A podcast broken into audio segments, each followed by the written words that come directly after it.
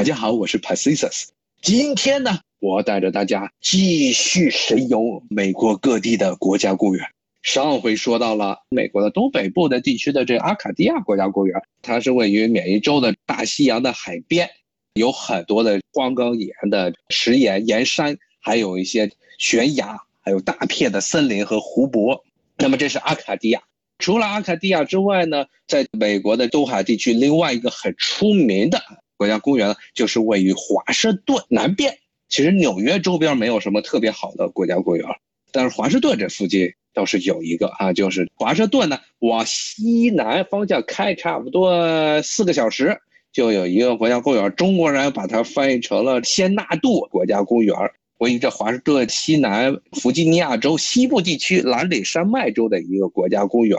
这个公园呢是位于这美国阿布拉夏山脉一个支脉，这蓝岭它的里头。这个地方呢是基本上是华盛顿这边的居民呢，一般周末的时候最喜欢去的国家公园，就这个圣纳多瓦。它呢最出名的就是它的山脉腰有这么一条公路，是横穿了整个公园。这个公园呢是一个非常狭长的一个公园，但是一条的公路是贯穿了它，啊，那么它的最高点呢叫做玳瑁山，其实高度都不是很高，因为大家如果对这个中学的地理学它的知识还没有忘的话，就知道美国东部的这个阿巴拉夏山脉其实它的海拔不是很高，而且山势非常平缓，但是呢，由于它周边的植被非常的好，所以在这个山脉腰的时候开车经过的时候，感觉的是。一览无余的峡谷和密林，特别呢是在它的十月底、十一月份左右的时候呢，是美国的这些蓝岭阿布拉恰山脉的这些各种树全部都变傻了，深秋时节，然后是一片灿烂，不光是灿烂的红色，还有黄色，还有一些常青的树，颜色可以说是五彩斑斓。所以这个仙纳度国家公园是美国出名的欣赏红叶或者欣赏秋景的地方啊，所以。如果大家想，比如说像秋天时候去美国东部玩，可以顺便的去一下这个仙纳度国家公园。而仙纳度国家公园附近呢，还有好几个，还有好几处的这个历史遗迹，比如说美国南北战争时候的古战场，包括有一个很大的钟乳岩洞，都在这附近，嗯，可以大家去那边玩一玩。那么除了这个仙纳度国家公园之外呢，再往南还有另外一个。美国人常去的国家公园，但是中国人基本上去了之后说那地方实在是很无聊，是什么呢？就是大烟山，这个是在美国的南方啊，基本上是最南方，乔治亚州的西部这个地方啊。为什么中国人觉得地方没劲呢？因为它也是阿布拉恰山脉的一个余嘛，而且其实它的这海拔也不是很高，海拔也不高，也没有什么特别好的这个景观。但是呢，由于这是美国南部寥寥可数的几个。可以去度假的地区，所以呢，基本上到了美国这个暑假的时候，七八月份的时候，这些南方各个州他们的大学放假，这学生乌泱乌泱全往大学山跑，因为这个地方比美国南方其他地方要气候要好得多，毕竟是山里头。美国南方就跟中国的南方一样，到了夏天是高温潮湿的地方，非常难熬，那么就跑到这山里头去。呃，卧上几天，或者卧上一个周末，或者卧上几周，这是大烟山这个地方是美国人常去，但是中国人不是很喜欢。它在亚特兰大的周边，也是开车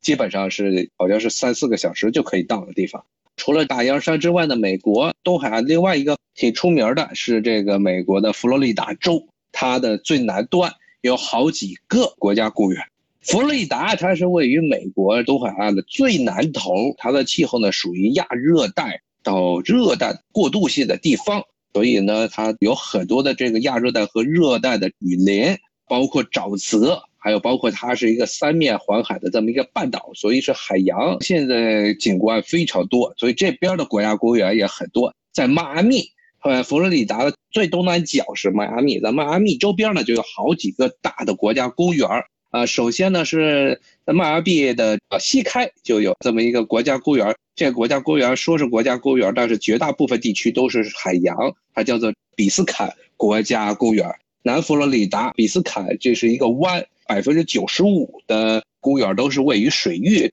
都是水，不是这个陆地。那么这是美国出名的这么一个水肺潜水的圣地啊。然后里面有很多的这珊瑚礁，还有它的海湾边上也有很多的红树林。如果是大家想去潜水的话，那就是到比斯卡这个地方，因为这地方基本上就没有陆地了。然后呢，再往西走呢，是另外一个很有名的，哎，特别是这个你要去佛罗里达要看鳄鱼，就得去这国家公园呢，叫做大沼泽地国家公园，其中里面有大批的野生动物。它呢，这个大沼泽地，顾名思义，这地方呢，很大一片土地都是沼泽，基本上大家要是去那玩，都是坐着筏，然后在里的沼泽地里转来转去。然后这地方呢，有短吻鳄。有普通的这大长吻标准的鳄鱼，还有很多的各种的佛罗里达豹啊，各种鸟类，可以说这是一处动物们的天堂。这个地方呢，除了这些动物之外，还有很多的植物，比如说好多的这橡树啊，